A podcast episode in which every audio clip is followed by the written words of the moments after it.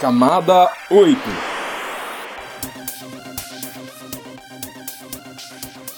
Olá, querido ouvinte, seja bem-vindo a mais um episódio do Camada 8, seu podcast sobre infraestrutura da internet, redes e tecnologia.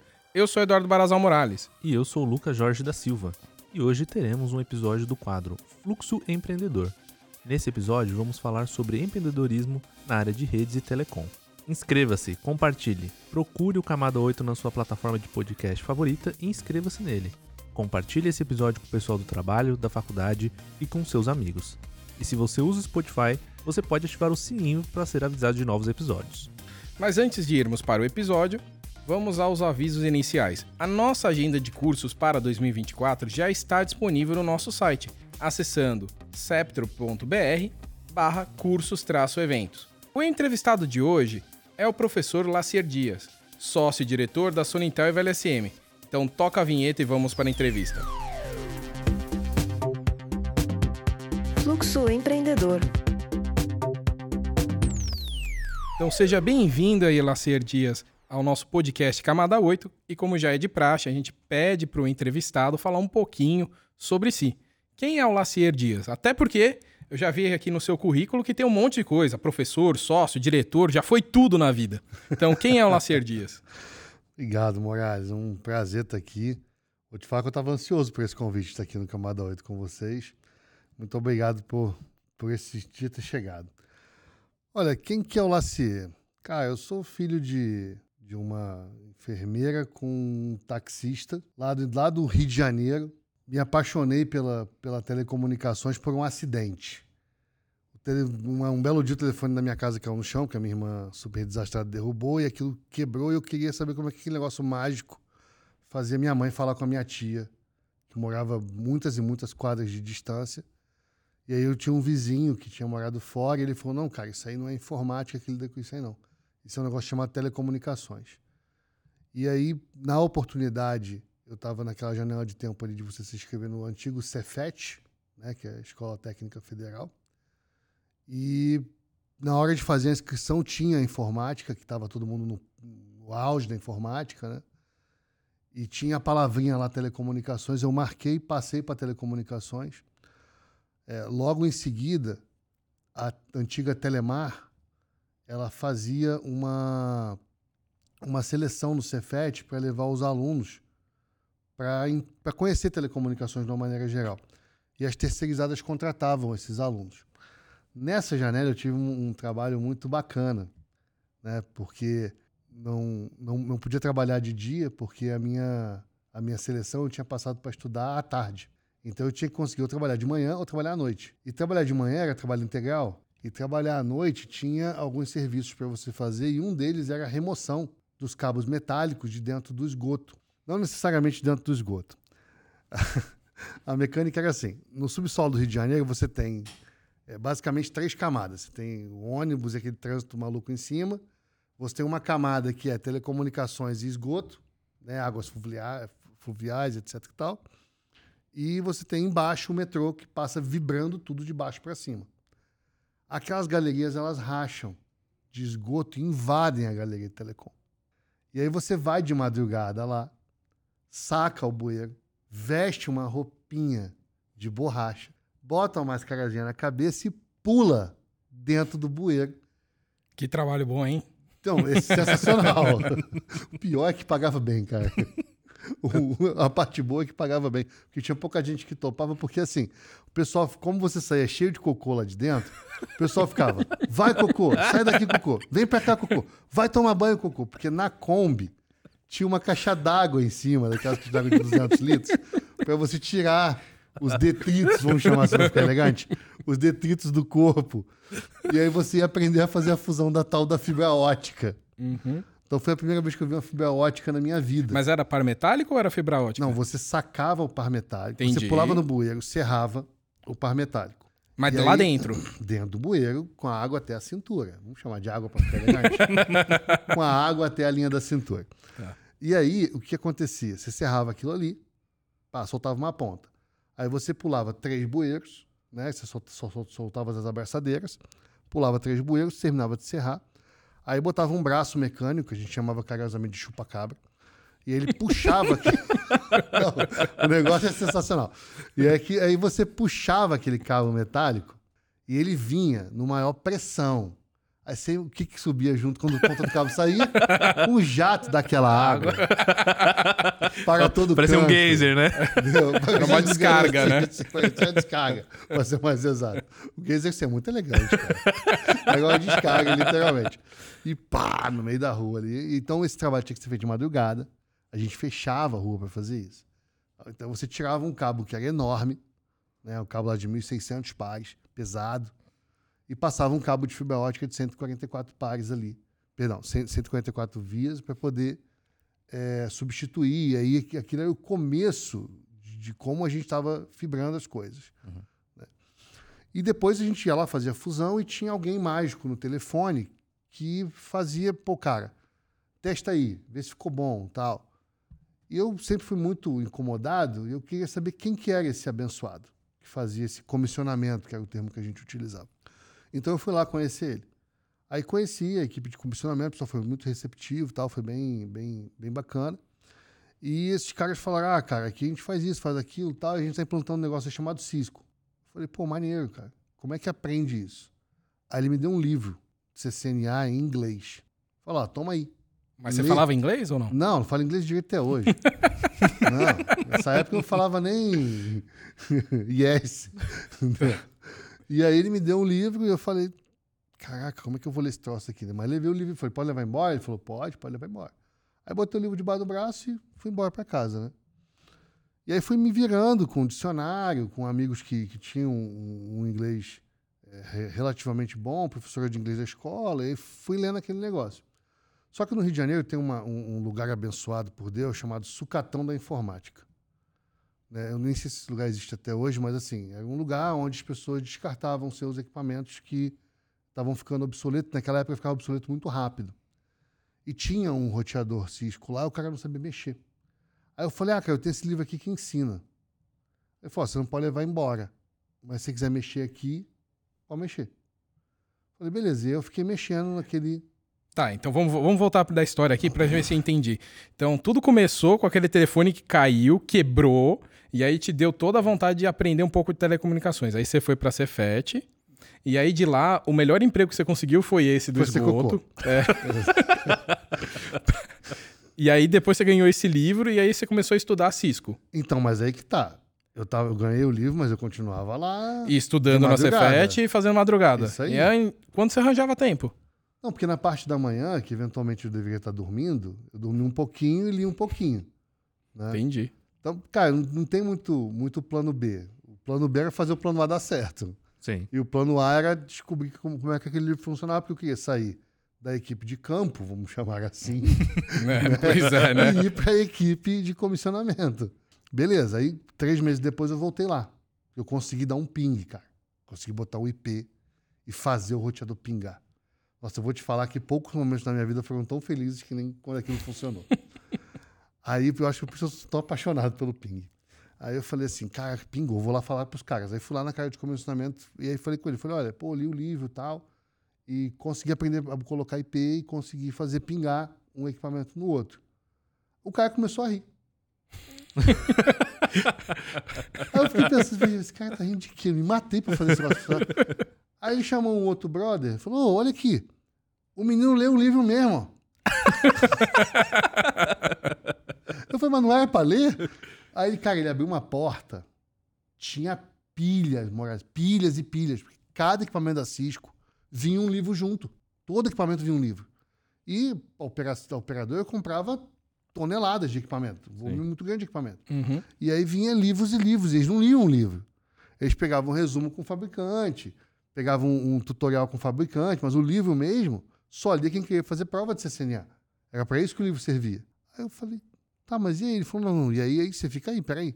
Aí ele chamou o chefe do setor, que olhou pra minha cara e falou assim, o que, que você faz? Eu falei, "Ah, eu sou da equipe de campo. Eu dei outra resposta, tá? Vou ter que dar a resposta elegante. A resposta eu deveria ter dado para ele. Entendeu? Justo. Aí eu falei, não, cara, eu sou da equipe de campo, que tira o cabo lá e tal, tal, tal. E eu queria muito fazer parte da equipe de comissionamento. E aí ele olhou pra minha cara e falou, cara, me dá o telefone do seu chefe de equipe aqui, que semana que vem você já é meu. Aí ele me contratou. Aí eu fui, troquei de terceirizada, porque naquela época você não trabalhava para a operadora, né? Você tinha zilhões de terceirizadas ali, você ficava pendurado em alguém daquelas terceirizadas. E aí eu fui para essa, pra essa outra terceirizada, e essa terceirizada me, me colocou para fazer exatamente o que, eu, o que eu ouvi o cara no telefone fazer, que era fazer o comissionamento com a fibra. Só que aí me deu a oportunidade de aprender muito mais do que um ping, Uhum. né? De aprender como é que colocava IP, que era máscara de rede. E aí eles conseguiram uma apostila toda traduzida, que era uma grande parte do livro, já traduzido. Então, assim, aí todo mundo recebeu uma cópia daquele material, então foi muito bacana. Eu consegui juntar dinheiro para comprar o equipamento que eu aprendi no sucatão. O cara do sucatão foi brother, e falou, cara, não consigo fazer isso para ninguém mesmo, você é o único maluco que mexe nisso aqui, me dá um qualquer merréis aí e leva. Aí eu comprei o equipamento, consegui comprar o equipamento que tem em casa. Então foi, foi, foi muito bacana, porque muita gente que me ajudou. Né? Esse chefe mesmo me ajudou bastante. Mas Robson, o nome dele, é até engraçado, eu não lembro sobre o sobrenome dele, mas lembro de uma parte. Ele faz aniversário no mesmo dia que eu. Então era muito legal que a empresa fazia uma super festa, porque ele era o diretor e eu era o cara do comissionamento. Mas como ele fez aniversário no mesmo dia, eu tava lá. Era a mesma festa, né? É uma festa. Tô aqui abafando. Então, assim, Robson, se você se lembrar de mim assistir isso aqui, me dá um toque. Porque, cara, ele, ele me ajudou muito, esse cara. Ele me deu esse material em, em, em português para ler. Depois ele me deu um material de USPF para ler. Deu, aí eu descobri o que era protocolo de roteamento. Mas isso Mais você não aprendeu lá no Cefet também, ou, ou não? Então, no Cefet, telecomunicações para eles era antena. Hum, Então eles batiam muito em antena. Roteamento era um buraco negro. Eu tinha dois professores Era que uma coisa muito mais básica, assim. É, e assim, eles eram muito apaixonados por hip. Uhum. Eu acho que é por isso que eu tenho trauma, eu odeio hip. Então, assim, eles eram muito apaixonados por hip e eu tava desmontando o hip, montando o SPF. Aí eu ficava batendo de frente com o professor. Você bater de frente com o professor do Cefet não é a melhor experiência do mundo. Porque na hora de dar nota, é ele e a prova, né? Você não tá lá para discutir com ele. Então, assim, é, quando eu detectei isso, eu falei, vou parar de bater de frente com o professor, fico discutindo só no trabalho mesmo, tá tranquilo. Beleza. E ele ainda conseguiu fazer um negócio que os outros caras não tinham, tá? Eu conseguia ficar meio período. Porque, lembra, eu estudava de tarde. Então, assim, ele ainda abriu uma brecha na equipe para me colocar numa equipe meio período. E depois, quando precisava fazer virada de noite, e essa parte que os meninos gostaram, do restante da equipe, só era eu. E aí eu comecei a trabalhar de noite, cara, e vou te falar, nunca, acho que eu nunca mais parei depois disso. Fazendo virada, por quê? Porque eu trabalhava de tarde. Eu Aí você era estagiário lá? É, na época, é, eu trabalhava num negócio chamado. Eu, eu entrei por uma integradora chamada Camp. Círculo do Menino Patrulheiro, se eu não me engano, a sigla, que era um, um negócio do Rotary, que você estudava para ser office boy, mas dependendo do cargo que você, que a empresa estivesse oferecendo, se você se encaixasse, você poderia ficar. O meu primeiro, primeiro, primeiro emprego de todos foi office boy através dessa, desse camp. E depois, como ele não sabia muito bem como me contratar, eu dei a deixa e ele acabou me colocando pelo mesmo lugar. Então, uma, uma, tipo hoje o que seria o menor aprendiz, Ah, o governo faz um jovem ponte, aprendiz. Jovem aprendiz. um jovem aprendiz, uma coisa mais ou menos nessa, nessa linha. Porque a gente está falando ali do começo dos anos 90, né, brother? Tinha muito essa regra que a gente tem hoje, entendeu? Você mostrou todo esse início aí, né? Que, você começou a se interessar, entrou, conseguiu conquistar, né? Literalmente o seu espaço. Mas em que momento que você olhou assim e pensou, tá, eu tô trabalhando com isso e agora eu quero ser empreendedor? Ou isso nunca passou na sua cabeça? Então- E também foi acidental, igual o telefone que caiu. Cara, eu vou te falar que esse negócio de ser empreendedor é muito engraçado. Porque assim, depois disso, eu pá, fiz faculdade, especialização tal, fui, fui, é, continuei estudando, porque nesse nosso segmento é um inferno, né? Você estuda a vida inteira. Parece que todo dia é, os caras inventam um negócio novo para você continuar estudando. Então, estudar vira um vício. Se você não é viciado de estudar, você está no segmento errado. Beleza, aí continuei estudando e é, entrei para uma empresa chamada é, Mastec Nepar, que me apresentou a comunicação via satélite. Né? Um dos, dos projetos era é, montar é, terminação urbana, né? montar rede de telefonia pública, dessa rede metálica. Só que como as cidades eram longe, você a última milha, o último trecho mesmo, antes da fibra chegar, você colocava ele num satélite para você poder ativar a telefonia, literalmente. Então isso me levou nos lugares mais remotos aí do Brasil. né? Eu fiz a Amazônia, fiz vários, vários lugares. Aí trabalhei na, na, no projeto Sivan, que me levou, aí sim, aos verdadeiros rincões da Amazônia. E era muito engraçado que a empresa era do Rio de Janeiro. E aí o que acontecia? Foi eu e um cara chamado Peterson fazer o estado do Amazonas todo. Eu fiz metade, ele fez metade. Aí a gente ia voltar pro Rio de Janeiro, só que meu chefe ligou e falou: César Cadime. Esse, esse cara trabalha na Hughes Network. Pensa num cara maravilhoso, um ser humano é, impecável na minha vida também. Me ajudou assim. Eu fico até arrepiado. Cara, esse cara me ajudou num nível que você não tem ideia. E aí ele me ligou e falou: Cara, não dá pra vocês voltarem. Eu falei: Por quê? Ele falou: só tem três caras que fazem o que você faz. Você, o Peterson e eu. Você acha quem vai ficar aí? e meu diretor falou assim: Cara, esse é o maior elogio da vida que o César vai fazer, tá? Guarda isso no fundo do seu coração. Porque o César, aí a gente trocou. Eu auditei a área do Peterson e o Peterson auditou a minha área. Então eu fui a todos os municípios do Amazonas que tem prefeitura. Todos. 100%. De barco, tudo? De barco, de avião. Eu andei numa empresa chamada Rico Linhas Aéreas. O pessoal que é do Amazonas vai, vai, vai lembrar. Essa empresa faliu porque todos os aviões caíram. Meu Deus! é sério. Mas eles carregavam, cara, pedra, areia, cimento, antena, eles carregavam qualquer coisa no avião. Você pagava, o cara entupiu o avião de coisa lá e carregava. Gente também. Então, tava no pacote. Uma pessoa, um saco de cimento, tava ali todo mundo junto. Sentava em cima do saco de cimento, é, né? a poltrona, tirava. Bora, entendeu? O negócio é fazer chegar lá e implantar o negócio, fazer a coisa, fazer a coisa funcionar. Então, assim, foi, foi muito bacana. Nessa, é, nesse cenário do Sivan, é, eu fui transferido para cuidar do Mato Grosso. E aí o meu chefe, né, a gente tinha ali um, um approach forte, ele falou assim, cara, eu preciso de um gestor numa área do Brasil que é crítica, que é o estado do Mato Grosso. E eu falei, tá bom. Ele, eu queria que você fosse para lá. Tá, mas só para eu entender aqui, acho que para o nosso ouvinte também entender. Sivan é esse projeto aqui de sistema, sistema, de, vigilância, vigilância da, Amazônia. Amazônia. É. Ah, tá. tá. Aí você foi construir isso tudo. Aí a gente foi implantar isso. Entendi. Né? E eu era do CIPAM, porque o Civan, quando o pessoal procura na internet aí, obrigado, Moraes, pela, pela deixa, é assim, ele é um órgão público, né? Que é um ele sistema é tipo, de proteção da Amazônia. É, o, o Civan, que é o de vigilância, uhum. você só entra se você for funcionário do INCRA, do, da FUNAI, do IBAMA, uhum. né, ou militar, etc e tal. O CIPAM era uma PPP. Era uma parceria é público-privada, que aí um, um, a empresa terceirizada, que no meu caso era a ATEC, né? Eu era funcionário da ATEC, sob a bandeira do CIPAM, trabalhando para o CIVAN. Aquelas árvores, uhum. aqueles guarda-chuva que o governo monta para poder é, você não ser funcionário público, mesmo assim trabalhar para eles. Beleza. E aí, pô, cara, precisamos de alguém para tocar o Mato Grosso. Então, da Amazônia você foi para o Pantanal. Aí da Amazônia eu fui para o Pantanal. Bem colocado. Boa. Da Amazônia eu fui para o Pantanal. Fui lá conhecer o que é o calor. meu amigo, se você não é de Teresina, que é o único lugar acho que ganha de Cuiabá, entendeu? se um dia você for pro inferno, você vai levar o cobertor. Porque lá é quente pra caraca. Entendeu? Então, assim, aí fui, fui para Cuiabá, foi muito bacana, tal, toquei o projeto lá, teve uma movimentação no governo que extinguiu o CIPAM, e aí ficou todo mundo desempregado, 1.300 caras mandados embora. Só que a gente era muito especializado em comunicação satelital, porque era tudo satelital lá. A Rigos tinha um projeto com a, com a Cefaz do Mato Grosso. Né? Eu entrei nesse projeto, uma empresa chamada Complex. Também agradeço muito a eles que me deram meu primeiro emprego lá. No, no, no Mato Grosso, eu estava totalmente perdido lá. E aí, trabalhei para a Complex e a Complex me apresentou um cara chamado Amarildo Carlos, que não me deu emprego no primeiro momento.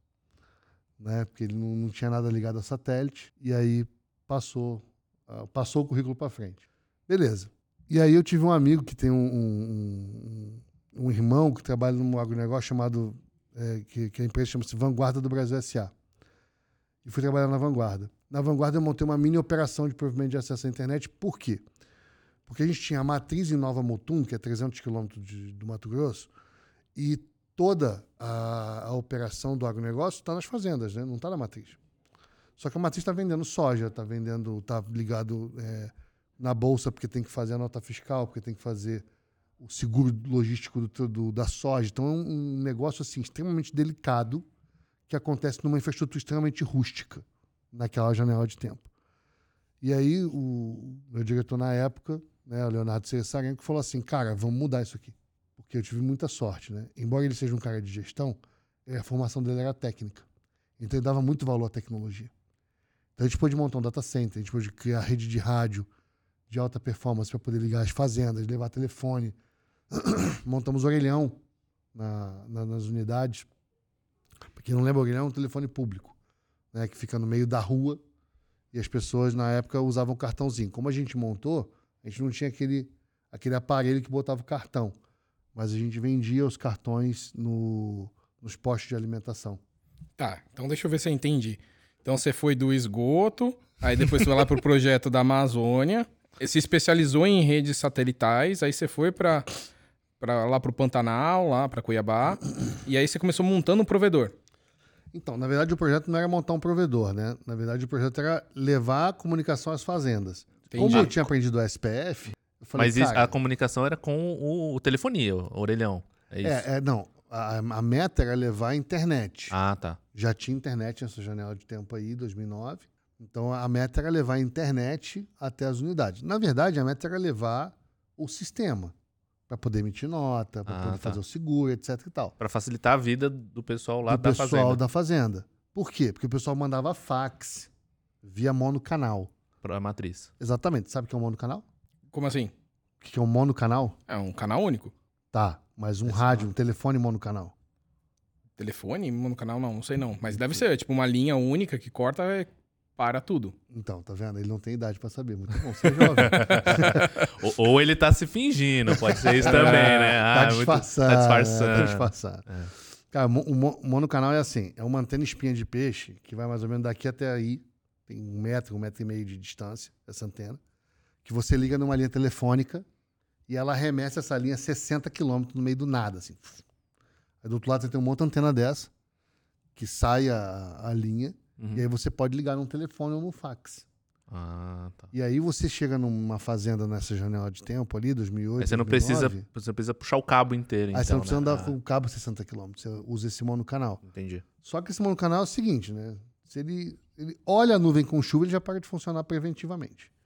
Então, assim, Ele faz chapinha. é, faz chapinha. Então, assim, cara, ele é terrível aquilo ali. E aí eu tinha tipo 12, 15 monocanal para uma fazenda. Eu tinha 12 fazendas. Então a antena parecia, a torre parecia um monte de espinha de peixe pendurado. Quando eu botei o primeiro canal 5.8, que eu mandei SIP para lá, 32 canais, o pessoal falando simultaneamente, eu só tinha uma antena, meu chefe falou, cara, como é que você faz isso? Eu expliquei, ele falou, não, vamos fazer isso para todas as fazendas. Só que aí a gente pensou num negócio que eu achei muito bacana da parte dele. Eu falei, cara, a gente pode fazer isso aqui em anel? A gente pode fazer isso aqui multiconectado? Gente poder ligar fazenda com fazenda e, pô, quando esse rádio queimar, porque vai queimar. Aí ele vai pelo outro lado. Ele vai pelo outro lado. Por quê? Porque, gente, rádio de fazenda queima. O seu concorrente para cair um raio é uma planta de soja de um metro de altura. E você tem torre de 60 metros, 70 metros. Eu cheguei a ter torre de 85 metros na Fazenda Vitória da Confiança na Bahia. Então, assim, é óbvio que você é o para-raio local. E é óbvio que você vai ter queima de equipamento. Então a gente fazia multicaminho, ele topou fazer um multicaminho para que a gente pudesse levar isso até. Por isso que eu falo que era um provedor. Porque tinha todo, só não tinha o PPPoE de e autenticando ali. Uhum. Porque todo o restante da infraestrutura tinha.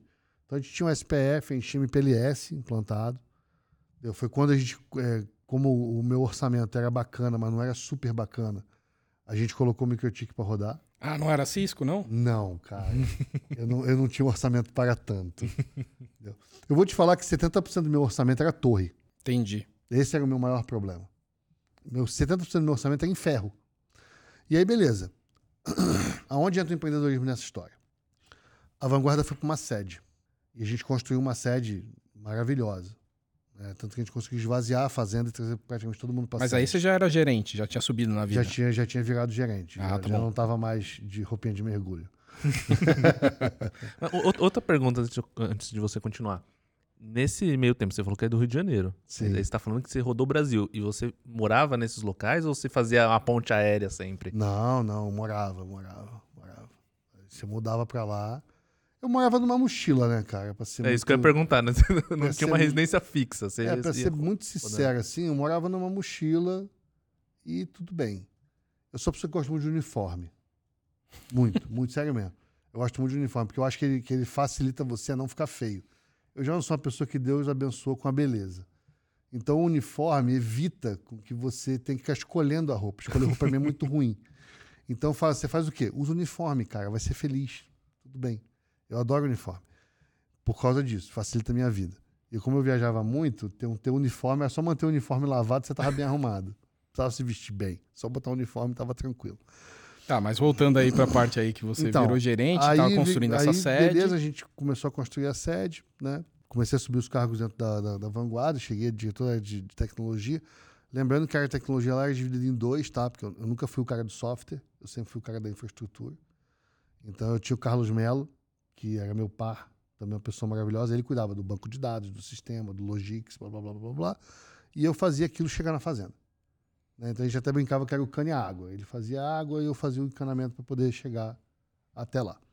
E a gente rodava muito bem junto, tal. Era, era muito, muito bacana, muito, muito produtivo.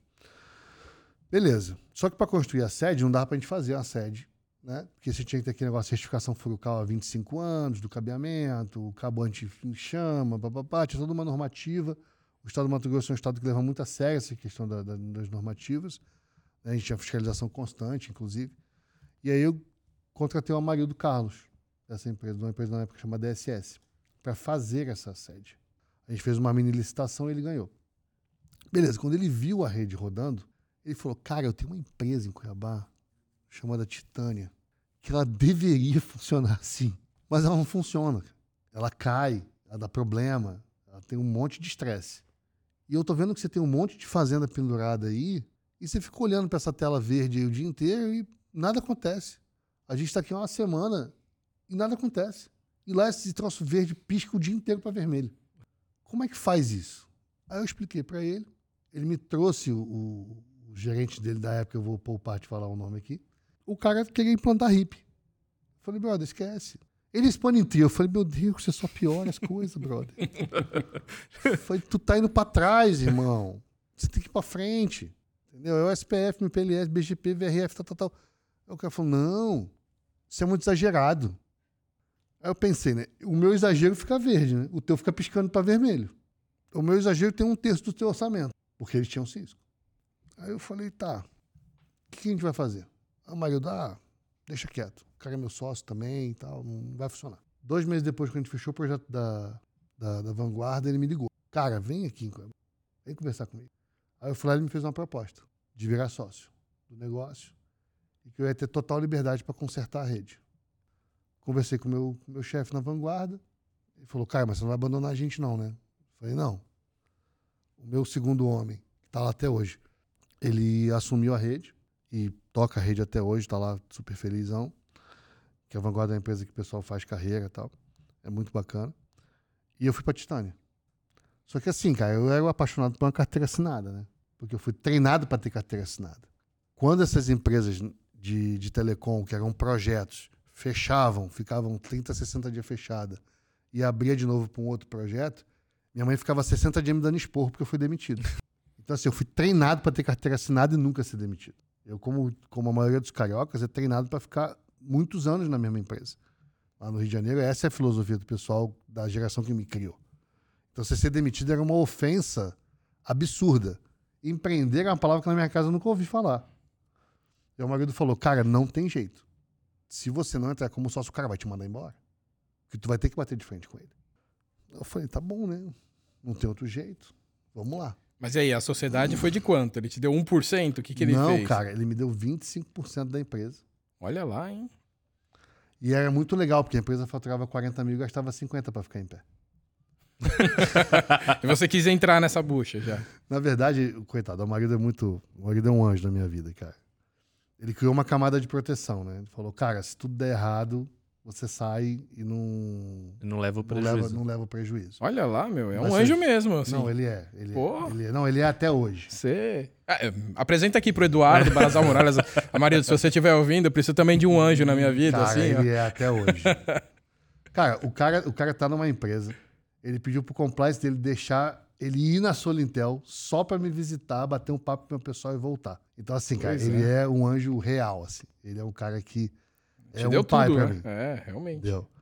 Não, foi, foi, foi meu pai. Hoje, cara, se esse professor Lacerda tá aqui falando, eu era, cara, eu era o nerd na caverna. De capuz e sala escura, configurando equipamento. No esgoto, né? No esgoto. Você era um tartaruga ninja, você não era nerd da caverna.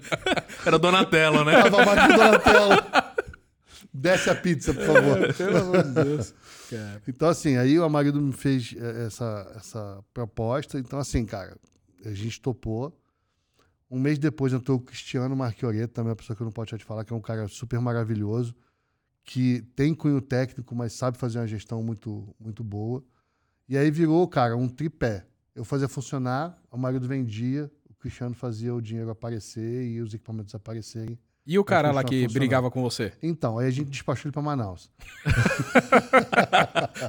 Pensei, que, eu pensei que ia falar que despachou ele pro esgoto. Falou, Não, o esgoto era muito bom pra ele. Ah, que caramba. Então, assim, a gente despachou ele para Manaus. Por quê? Porque a maior, o maior cliente nosso tinha operação em Manaus também. E custava uma fortuna o link em Manaus. Então, o que a gente combinou com ele? Falou, cara, você faz uma conexão Cuiabá-Manaus e dentro de Manaus eu faço a interconexão para você, via rádio. Beleza? Beleza. Cara, tiro e queda. Mandamos ele para lá. Porque de infraestrutura física ele era ótimo, tá? Montava a torre muito bem, enterramento, fazia os enlaces de rádio, mantinha a rede funcionando legal. O problema dele é que ele queria rodar RIP e Spone Tree. Aí é que ele conflitava comigo. Então a gente montou uma parceria no seguinte sentido: falou, cara, tudo que é possível tocar é seu. Tudo que for lógico é meu. Beleza? Beleza. Então você mantém as coisas conectadas, os rádios funcionando, as fibras funcionando, acesa, bonitinho. E o que está passando lá dentro, você não esquenta a sua cabeça. Essa bucha é minha. Deixa para mim que eu resolvo. Pronto, cara, virou paz. Aí a gente parou de conflitar. E aí a Titânia continuou a crescer, A E aí você- a crescer. aí você ficou milionário. Cara, a parte do milionário não chegou ainda. não, a parte do milionário chegou ainda. Mas assim, eu tenho muitos amigos. Ah, Isso pra mim já é mais do que eu mereço. Mas você ainda continua dono da Titânia lá? Tem a sociedade lá? Então, cara, eu você vai me fazer chorar. Porque falar da Titânia quase me faz chorar.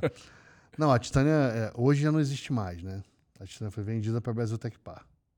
Tá, O marido, inclusive, tá lá. então você vendeu a sua parte nessa... Não, eu vendi. é, aí a gente teve vários, vários momentos, na, várias fases na- de crescimento da, da Titânia. E aí, uma dessas fases foi quando eu descobri a internet como ela, como vocês aqui conhecem. Porque para mim a internet era telecomunicações, a internet era Anatel. Então isso era um erro. E aí eu conheci o Adner Maia, né, que é, todo mundo do se- do setor deveria pelo menos conhecer que dava treinamento de microtik, eu fazer certificação de equipamento, porque eu sempre tive esse negócio. Falei, cara, vou mexer nesse troço? Vou. Então deixa eu fazer as provas, deixa eu aprender a mexer decentemente. Aí ele foi aqui. seu professor. Ele foi o professor 01, o mentor, o guru, o Jedi do, do tema, é ele até hoje. Entendeu? O pessoal fala que eu manjo muito, não conhece o cara, porque o cara é absurdo. Então, assim, eu fiz todas as certificações com ele, todas as provas com ele, entendeu? E a gente começou a montar uma, uma, uma, uma operação que estendia por todo o Mato Grosso e toda a área habitável da Amazônia. Mas aí você falou uma coisa que me chamou a atenção. Bom, você já era dono de uma empresa, aí você foi se especializar com microtik, e aí você foi atrás de certificação. Você achava que era necessário correr atrás de certificação nesse momento? Com certeza absoluta, porque assim, O conhecimento não basta? cara, não. Então conta, conta pra gente. Porque assim, ó, primeiro a pessoa tem que entender para que, que ela serve, tá? Qual é o lugar dela no universo. O meu lugar, cara, não era é, no financeiro, no marketing, no comercial, naquela janela de tempo. O meu lugar era na técnica. Então eu tinha que passar o que para os meus sócios? Paz com relação à técnica.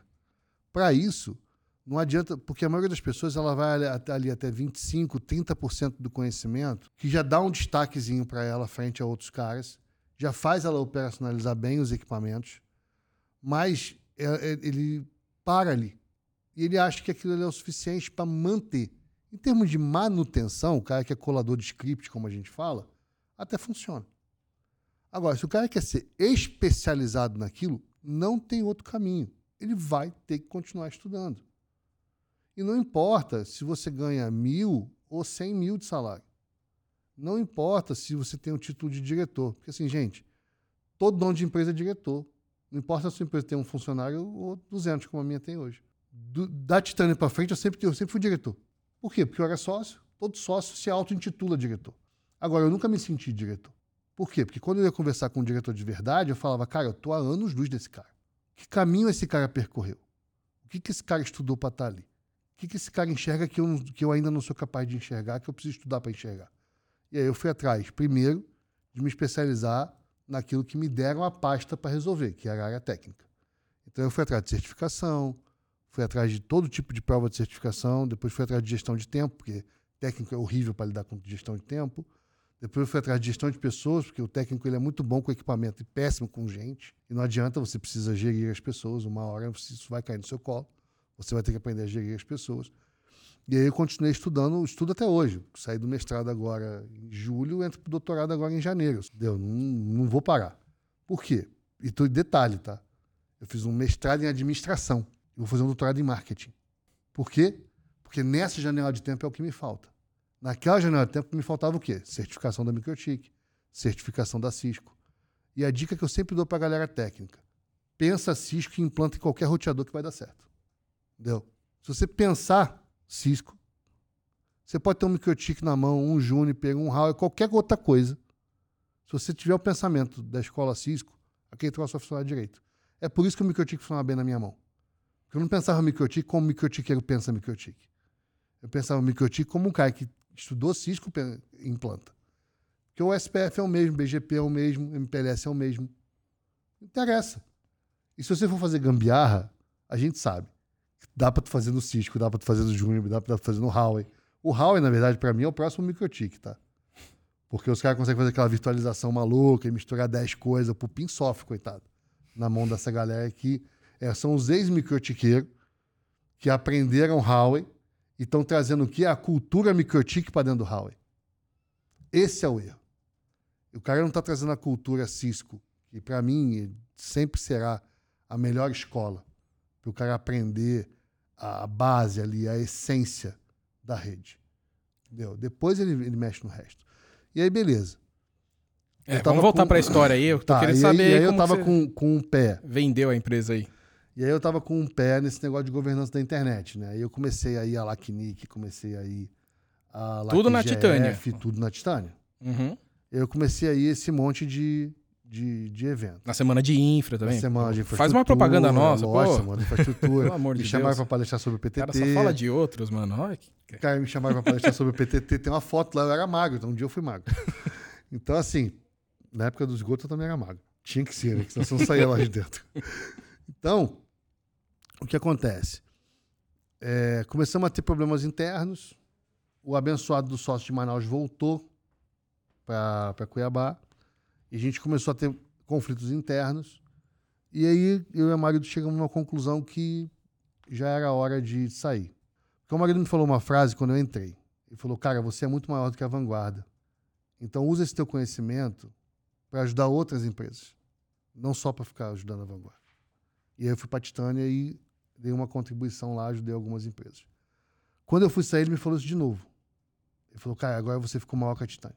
Sai e vai ajudar outras empresas outros provedores de internet. Mas aí, você saiu sem nada, assim? Não, Tipo- saí com uma bolada. É, né? Saiu com vários milhões no bolso. Ali eu posso arriscar, né? Cara, Tá. não, era- não eram milhões, porque assim, a venda da Titânia de agora não era a venda da Titânia de quando eu saí. né? A Titânia era um pouco menor né, do, do, do que quando eu saí. Entendeu? Do que a venda agora, porque a venda agora é pública. Né? Quem quiser saber o valor, tá lá, porque a empresa que comprou é capital aberto, ela tem que divulgar. Mas quando eu saí, a Titânia era, era muito menor. Tá. E aí, o que, que você eu fez, fiquei então? confortável, vamos dizer assim, com a saída. O que, que você fez, então, com os 10 mil reais e a coxinha? Vai, fala pra gente. O que, que você fez? O que você investiu? Vai. Cara, o que eu fiz? Eu fui estudar, brother. Eu sou muito nerd, pode falar. Eu fui estudar e aí a gente montou uma empresa que dava, que dava assessoria para provedor. Essa empresa existe até hoje, tocada pelo Alisson Portugal, inclusive, um grande amigo, e pela esposa dele, Midian. Então, essa foi a sua primeira empresa pós... Pós-Titânia, Você é. criou ela do zero. Eu e o Alisson, Tá. né, que é a RR64. Então, assim, eu e o Alisson Portugal, a gente eh, já tinha essa, essa ideia de, de que a gente chamava de gerência de rede de terceiros. Então, a gente começava a administrar a rede do provedor para ajudar ele a se organizar. Na verdade, a organização era, pega o modelo da Titânia e implanta no cara. O que nasceu assim. E aí teve um grupo de, de- de provedores do Nordeste que topou. Né? Sete provedores lá toparam contratar junto. Mas assim, como que você... Você tava lá em Cuiabá, vendeu sua parte, aí você foi parar lá no Nordeste. Quem que foi fazer essa venda lá? Então, eu palestrava no Moon, né? Ah, entendi. Então eu já palestrava em vários eventos. E aí, num desses Moon, que era o Microtik User Meeting, um evento que infelizmente não existe mais, mas era um evento que a Microtik fazia, um evento enorme, tipo uma Brint da vida, assim. É um evento bem bacana. Com E uma semana de infra, né? com Vamos- uma semana de Muito infra obrigado, tá? Ficar fazendo propaganda dos outros aqui de novo. também, Com uma semana de infra Eu não sei se eu também. vou soltar esse episódio, É, não. é um evento Que é um evento que ainda existe. Que ainda existe, Todo acontece ano. Na última, na primeira semana Tá de dezembro, normalmente. Então- Maravilhoso evento, não deixe de vir. Continua. Não sei se eu vou palestrar esse ano, para o pessoal do Congresso, mas tudo bem. E aí eu palestrava nesses, nesses eventos e, pô, conheci os caras lá. Né? E aí, pô, assim, como é que faz para ajudar tal? A gente quer implantar isso aí, quer implantar isso aí, quer implantar isso aí. Eu falei, pô, agora tem jeito de implantar. Né? Eu não, o, meu, o meu contrato com o compliance não deixava eu atuar no Mato Grosso, no Amazonas, mas deixava eu atuar em qualquer outro lugar do Brasil. E aí, beleza, eu comecei a dar treinamento e fazer esse tipo de trabalho. Só que no meio do caminho, eu fui para África do Sul. Não, mas aí você só tinha essa empresa. Só. Aí o Alisson ficou tocando ela no Brasil. Aí você decidiu ir pra África do Sul. E eu fui para África do Sul. Por quê? Porque meu inglês é horroroso. Hoje ele é horrível. Mas na época ele era muito ruim. E aí, em vez de escolher Estados Unidos, Inglaterra, Austrália, você foi pra África do Sul por quê? Por quê? Porque lá tinha um projeto da Telcom, na época, que implantava provedores em bairros de comunidade carente. Ah, eu sei. Deve ter isso também em Angola, Zimbábue. Você podia ter escolhido outro Mas também. esse não fala inglês. É, Deu, mas esse não fala inglês. Entendi. E aí eu fui pra lá, trabalhei num, num projeto desse, obviamente, pelo meu inglês horroroso, tinha um brother comigo que falava português de Portugal, né, que me ajudava na, na tradução. Aí eu fiquei um tempo lá, né, quase quatro meses lá, Mas Só- você pediu esse espaço lá pra eles. pedi, pedi. Deu com a ajuda de, de, de- de movimentações, assim, de vários amigos daqui, do Lacnic e tal, da Icon, Aí você pediu assim: ah, eu quero trabalhar pra vocês de graça exatamente. pra aprender. E aí eu pular no bueiro de vocês. O bueiro de vocês. Então tá bom. Aí eles oferecem. Ah, tá bom, pode trabalhar aqui de graça. Não, mas foi de graça mesmo. Então, aí ficou Mas lá assim, quatro meses. Mas foi muito legal. E detalhe, lá tem bueiro também, pulei em bueiro lá. Só que o bueiro deles lá é, é mais inteligente. Ele é muito fundo e no meio tem uma grade. Então a água fica lá embaixo e a telecom fica lá em cima e você fica nessa plataforma. Então tem uma fotinha minha, depois eu posso mandar para vocês. Eu sentado no carrinho que tem internet do lado, assim. Um tuk-tuk. Entendeu? Bem, bem bacana. Aí fiquei lá, organizamos o projeto lá. E aí voltei pro Brasil a convite de um outro amigo e falou: Cara, a gente não precisa de você aí, a gente precisa de você aqui. Vem dar aula aqui. Vem treinar o povo aqui, que ainda, ainda tem muito espaço ainda. E aí eu voltei pro, pro Brasil. Chegando aqui no Brasil, eu comecei a orquestrar a VLSM. E aí comecei a voltar da palestra e tal. E aí conheci o Açaías, meu sócio atual, Açaías Felipe, num evento, apresentado pro, pelo Paulo Crocker, um grande amigo também. Falou, cara, vocês precisam se conhecer. Porque você é muito técnico e ele é muito gestão. E ele precisa de um cara mais técnico. Você vai precisar de um cara de gestão com você. Deixa eu apresentar vocês. Aí deu match. Apresentou eu e o Açaías. E o Açaías tinha, tinha a Solintel, na época eu tinha a- VLSM. Ele queria muito ter uma escola, eu queria Tá, ter uma empresa peraí, que peraí, tivesse calma mais aí. calma. Mas aí criou a VLSM, aonde? Não, não, a VLSM já existia. Já existia antes de você ir lá. muito antes. A VLSM Então você pulou a coisa aí na história aí. Não, Tá. porque a VLSM era uma eu presa. Por Ah, exemplo, eu ia, eu ia dar uma aula de especialização numa Hum. universidade. O cara falava assim: me emite uma nota Entendi. receber a aula. Então, essa, essa empresa era a VLSM. Essa empresa existia antes da Titânia. Antes da Titânia? Antes da Titânia. Vixe. Então, mas, mas era só para emitir nota fiscal. Entendi. Era só um, um- um nome fantasia Era ali. só um nome fantasia, porque o cara tinha que ter uma nota na, na faculdade. Eu ia lá dar um treinamento, tinha que emitir uma nota. Não podia emitir uma nota da Titânia. Aí eu emitia a nota da VLSM. Então era uma empresa que ela ficava adormecida e tinham janelas de tempo que eu utilizava ela, que eram janelas de quando eu dava aula. Tá. Então era só para isso que ela, que ela existia. Ela veio tomar forma depois, quando eu comecei a, a trabalhar com a, com a Solintel, Tá. Não. Aí ele te convidou pra ser sócio da Solintel, para ser sócio da Solintel. que já existia. Já existia no, no ano que a Solintel fez 10 anos. E o que, que a Solintel faz? Então, a Solintel é uma empresa de preventivo regulatório que ela trabalha para que os provedores se mantenham, se mantenham regulares no âmbito da telecomunicações. A Anatel, toda aquela regulamentação da Anatel. E aí a gente tem subdivisões. A gente tem contabilidade, administrativo, a gente tem área técnica, cibersegurança. Então vocês dão a Então- consultoria pro provedor tá certinho ali, legalmente. Exatamente. Porque qual que é a meta da Solintel? Solidificação e crescimento do segmento de provimento de acesso à internet. Então, quanto mais correto o provedor tiver, quanto mais dentro da legislação o provedor tiver, menos dor de cabeça ele tem, mais ele se preocupa em crescer. Então, o nosso trabalho é tirar o problema da frente dele, a burocracia, o problema técnico da frente dele, ele se preocupa com o quê? Com venda, com crescer rede, com estratégia para poder aumentar a estrutura de fibra dele, etc, etc.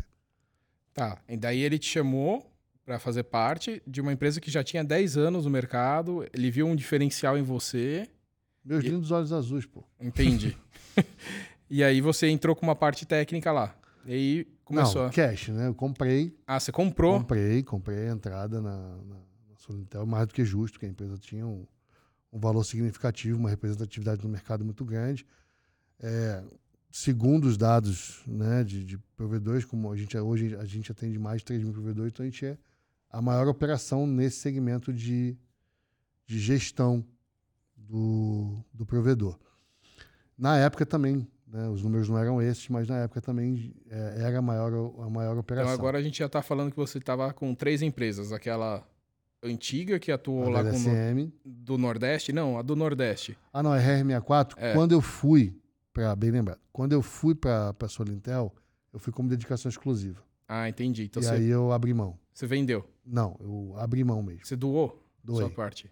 Doei. Poxa vida, né? Ah, O Alisson A passou. gente precisando aqui. Não, mas pro Eduardo, né? o Alisson passou o pão que o diabo amassou comigo, rapaz. Não, tu tudo tá bem. entendendo. Aí você doou. Então agora você tá com a VLSM e a Solintel.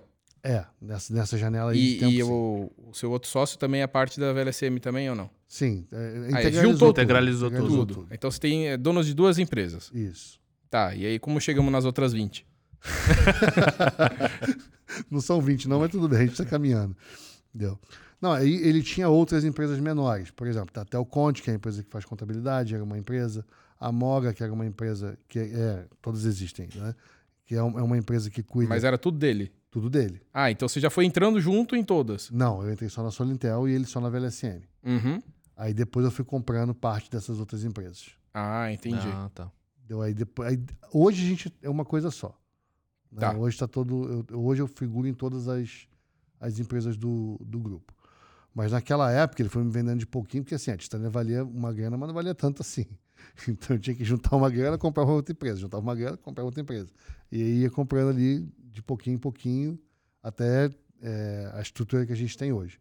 Né? Que eu e ele figuram em todas as, a- as empresas do grupo. Entendeu? Mas assim, é, sempre foi comprado.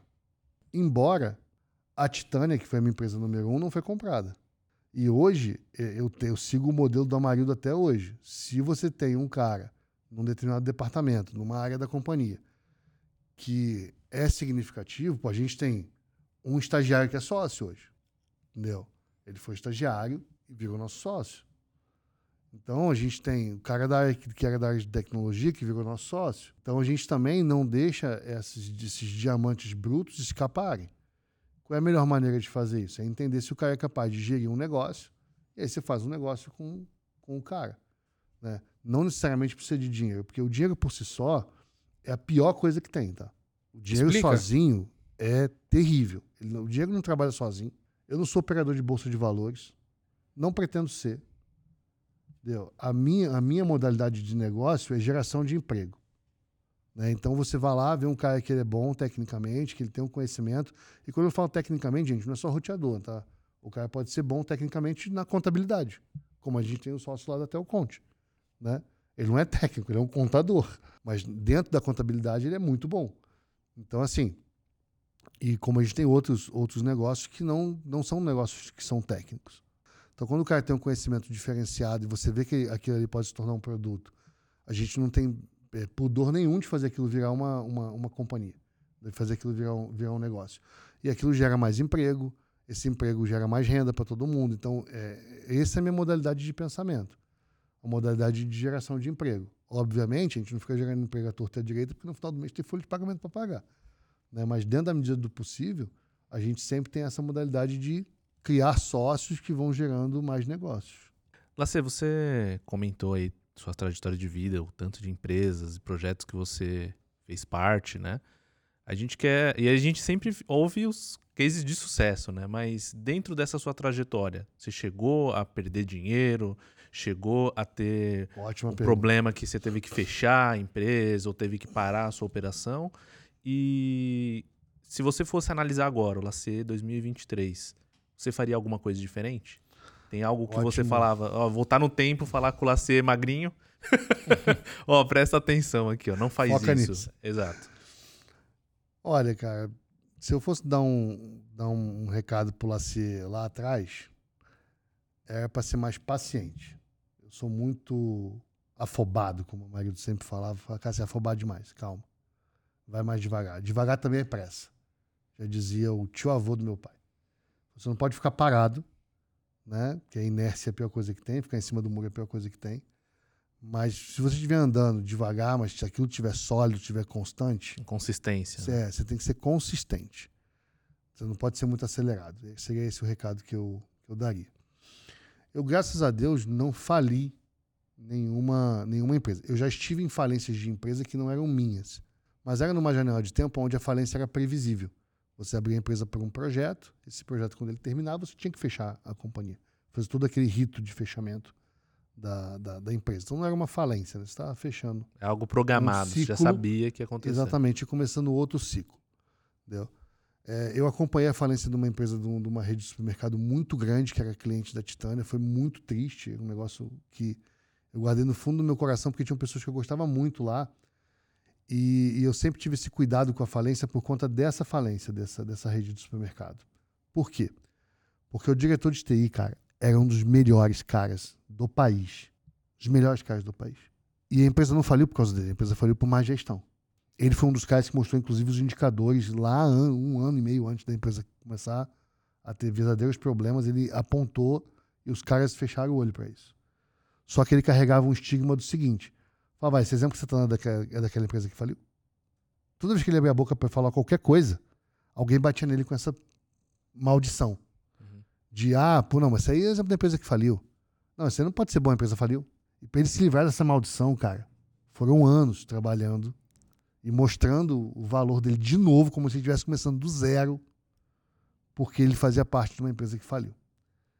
Então, assim, e aí aquilo me criou um certo medo, assim. Então, se eu vi uma empresa que eu fazia parte do negócio e eu vi indicadores que já não estavam mais apontando na direção que eu entendia que, que deveria apontar, eu já colocava logo minhas cotas à venda e falava, brother, ó, pra mim não, não tá dando mais, tô sem tempo, não vou conseguir ajudar vocês, entendeu? Já teve muita empresa que eu falei, ó, toma aí, segue você, eu tô fora, não precisa me pagar não, porque eu não tô... Porque assim, Pra não carregar isso daí. Pra não de- carregar esse karma de, cara, pô, a empresa vai falar. Ah, bom, lá, você nem avisava o cara, não. Avisava, abria os números e falava, cara, olha, eu tô saindo por isso, por isso, por isso, por isso. A gente pode mudar? Eu quero ficar. Aí você fala assim, não. Aí o cara falou, não, eu acho que eu tô na direção certa. Eu falei, não tá. Então segue. Entendeu? Porque chega uma hora na, na vida que vira um Y, né, cara? Então cada escolha é uma renúncia. Então muitas vezes você tem que aprender a dizer não. Eu tenho muita dificuldade em dizer não. Eu, Lacier, tenho muita dificuldade em dizer não. Eu prefiro dizer sim. Mas você vai amadurecendo e você vai vendo que muitas vezes o não tem um efeito mais positivo do que o do sim. Entendeu? Isso é, é- demora para aprender. Pelo menos eu demorei para aprender. Algumas pessoas aprendem mais fácil. Então, assim, é, hoje, né, eu infelizmente digo muito mais não do que sim. Mas as coisas que eu digo sim, a gente vai lá na, no âmago do negócio para fazer dar certo. Entendeu? A gente também não, não larga o osso. Então, por isso que a gente tem que fazer as coisas, porque o dia tem 24 horas, a gente tem família. Né? Eu fui workaholic durante muitos anos a fio. Né? Isso me custou é, muitas coisas na, na- na minha vida, mas eu entendo que todas essas coisas tinham um propósito de, de ser, para poder me, me, me trazer até aqui, na- na- no momento que eu, que eu me encontro. E, cara, eu não vivo de passado, né? eu vivo de, de um pouco de presente com o olho no, no futuro. Porque o passado, você olha, ele tá lá, e ele vai estar sempre lá daquele mesmo jeitinho. Não vai mudar, né? Não vai mudar. Aí você vai ficar sofrendo com aquele troço? Você vai sofrer pelo imutável? É burrice. Sim. No meu ponto de vista, é burrice. O cara, tá bom. Era, era o melhor que dava para fazer com aquelas ferramentas que eu tinha naquele momento. Talvez cinco minutos depois ou dois dias depois eu tomasse uma decisão diferente? Tomasse. Mas naquele instante, com as ferramentas que eu tinha, com o julgamento que eu tinha condição de fazer, aquela foi a melhor decisão que eu fui capaz de fazer. Poderia ter sido a maior imbecilidade da Terra, julgando da perspectiva de agora. Mas naquele instante, era a melhor opção que eu tinha. Foi aquilo que eu fiz. Ponto. Me envergonho de algumas coisas? Sim. Me arrependo de algumas coisas? Sim. Faria diferente? Talvez. Entendeu? Mas elas me trouxeram até aqui. Então, assim, quando a empresa tá com algum problema, você meio que pula fora. É, foi isso que aconteceu durante essas trajetórias. Então, eu tento abrir Certo. o olho do, do sócio. Por quê? Porque eu nunca sou o sócio controlador, eu sempre sou o sócio técnico. Entendi. Então, esse, esse é um dos problemas. Esse foi um dos problemas que me, me levou a fazer mestrado em administração. Porque eu nunca sou o sócio controlador. Eu sempre sou o sócio técnico. Só que o sócio técnico é o cara que está no dia a dia, né? É o cara que está vendo o pau quebrando. Muitas vezes o sócio controlador, ele está meio distante. Vendo os números aqui em cima, passando às vezes por camada de pessoas que estão fazendo coisas que não deveriam. E você está aqui, você também é sócio, mas você está aqui na, na operação do dia a dia. E você começa a ver algumas coisas que você não está não, não tá mais fazendo sentido para você, você vai continuar por quê? Várias das empresas que eu saí deram super certo, tá? Mas algumas empresas que eu saí fatalmente faliram mesmo. Entendi. Então você via ali o Titanic, você pegava o primeiro bote lá, aquele mulheres e crianças primeiro, o Lacier tava lá, né? Não. Eu vou sair antes de que o negócio Não, afunde. vou, vou te falar que não, porque, por exemplo, a gente, a gente é, vendeu um provedor agora, né? A Telefonarnet. O provedor nunca deu lucro. Quatro anos de provedor foram quatro anos de investimento. Mas a gente sabia que ia ser assim. A gente ia reinvestir tudo durante quatro anos. E numa oportunidade que fosse plausível, a gente ia pegar e ia vender. Então, assim, esse é um negócio que foi investimento do começo ao fim e a gente fez um exit. Esse exit valeu a pena. Né? Existem empresas hoje na, na, na companhia que dão zero de lucro. Na verdade, elas dão prejuízo. Mas são empresas que a gente aposta que elas vão dar lucro no, no, no futuro. Então, hoje, tem, hoje se tem uma, uma, uma, maturidade maior e indicadores melhor para você tomar esse tipo de decisão.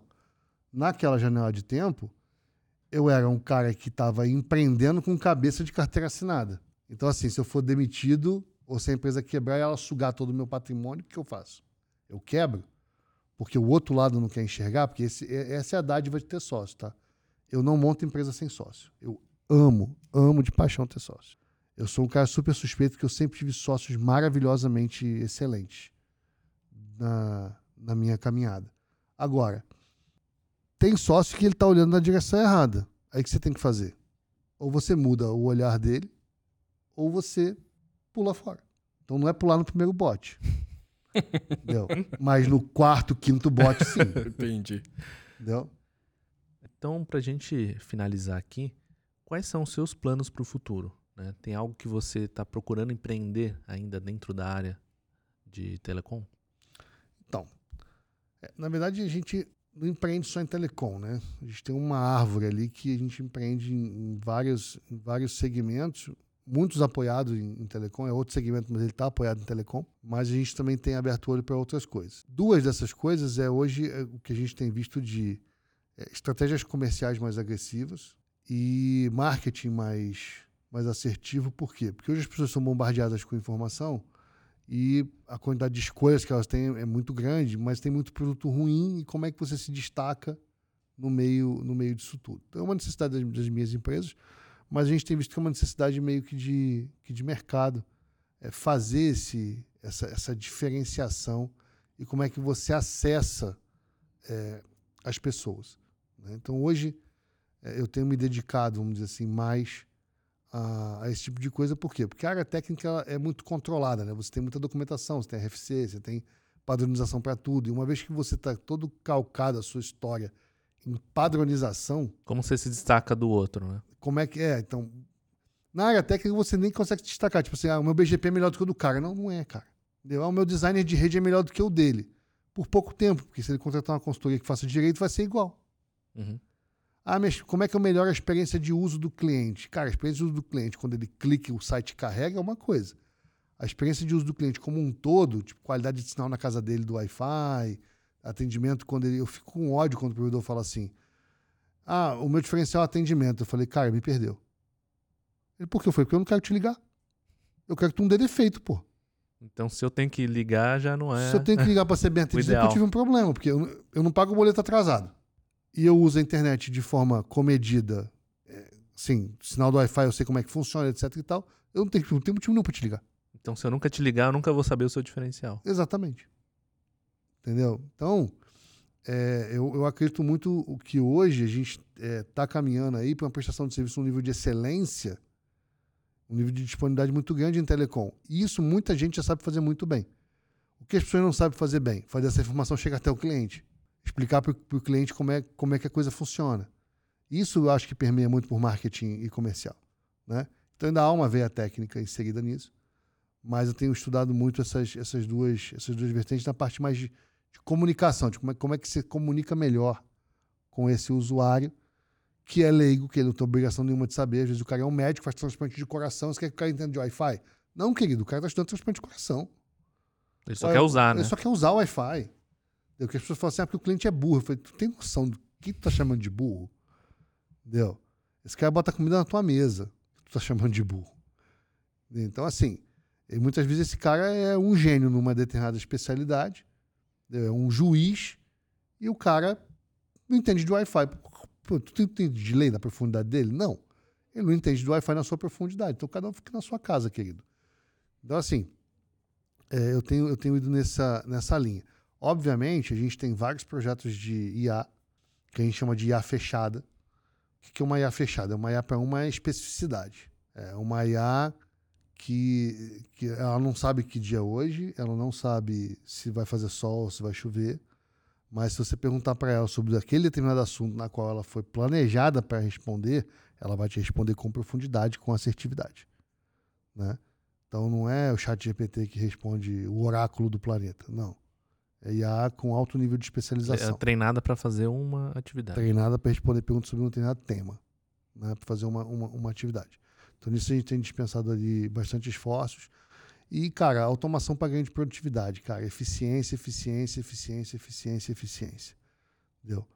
É, e eu venho discutindo eficiência desde quando a gente discute eficiência na segunda tela do computador. Tipo, ah, quanto você ganha de eficiência o fato de você ter uma segunda tela. Não uma tela maior, mas uma segunda tela. Né? É, então eu venho discutindo eficiência desde essa época. Isso a gente está falando de 2008, quando a IBM, eu acho, soltou uma matéria sobre 30% de ganho de eficiência o fato de você ter uma segunda tela. Acho que foi 2006, se não me engano. Nem 2000, acho que foi 2006. Que tem essa matéria e se os internautas acharem, por favor, me corrijam a data e me mandem um link, porque é uma matéria que eu gostaria de ter guardada. Então, assim, a IBM soltou uma matéria numa janela de tempo que ela mostrava lá o cálculo de como era benéfico você ter uma segunda tela. E eu li essa matéria e coloquei uma segunda tela para mim. Nunca mais eu saí da minha vida uma segunda tela. Eu sou o refém da segunda tela. Na verdade, hoje eu tenho três, quatro. Em casa eu tenho quatro, na empresa eu tenho quatro. Então, assim, eu tenho muitas telas. Porque melhora muito o nível de eficiência. Só que você falar isso pro seu sócio, que é do financeiro, que você vai comprar uma segunda tela para todo mundo. e você tem, eu tinha na época 70 funcionários, eu tive que provar por A mais B que queria me economizar algumas contratações, que eu ia aumentar a eficiência e tal. Então, assim, não foi um negócio muito fácil, Uhum. mas foi, foi possível conseguir. Hoje, todo funcionário, quando entra, já ganha duas telas. E hoje a gente está aí passando já de 200 pessoas. Então, assim, é, esse ganho de eficiência, essa busca por eficiência também é uma coisa que é uma formiguinha que me incomoda ali constantemente. Né? Como é que a gente faz para ter uma automação que tire o serviço repetitivo? Então a gente vem trabalhando com isso. E BI, né, cara? Nós, mais nerds, já lidamos com BI há muito tempo. Mas hoje os BI têm permeados por áreas mais eh, táticas, né? O BI está chegando na, na ponta, daqui a pouco o BI está lá na operação já. Então a minha meta é que o BI sim chegue na operação. Então temos que ter feito um trabalho para que a gente tenha mais dashboards de facilidade da tomada de decisão para o operador lá na ponta, para que ele não fique tomando eh, decisão mecânica, para que ele não fique tão automatizado na, na tomada de decisão e que ele possa eh, ter indicadores ali razoáveis para que facilite a vida dele na tomada de decisão. Então eu venho trabalhando nesse nessa celeuma de coisas aí.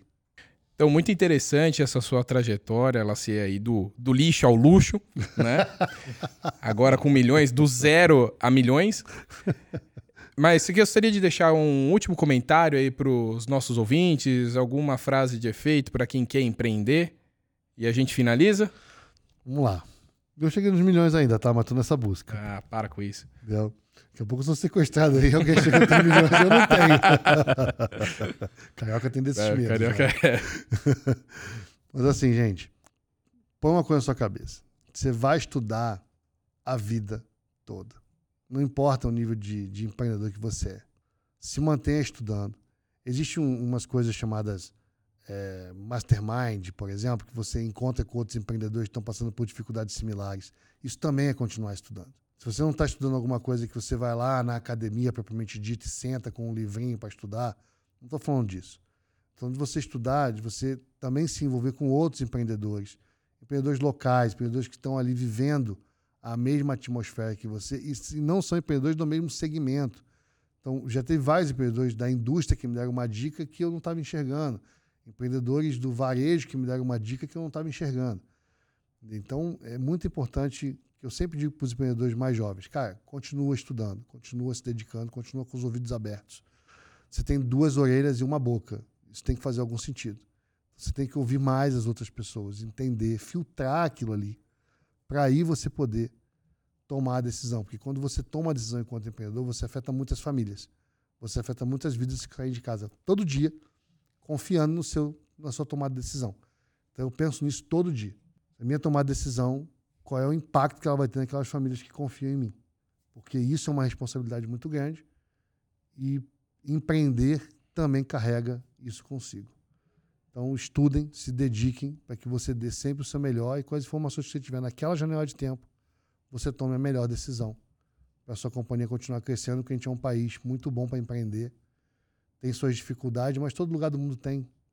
Então, aqui é muito mais legal do que lá fora, pelo menos eu acho. Então, muito obrigado, Lacier, por toda a sua história, que isso incentive aí os nossos ouvintes aí a criarem suas empresas e evoluírem na sua carreira. Eu que agradeço aí, obrigado pelo convite, estou sempre à disposição. Obrigado, Lacer. Bom, a conversa tá muito boa, mas precisamos terminar o episódio. Vamos aos avisos finais.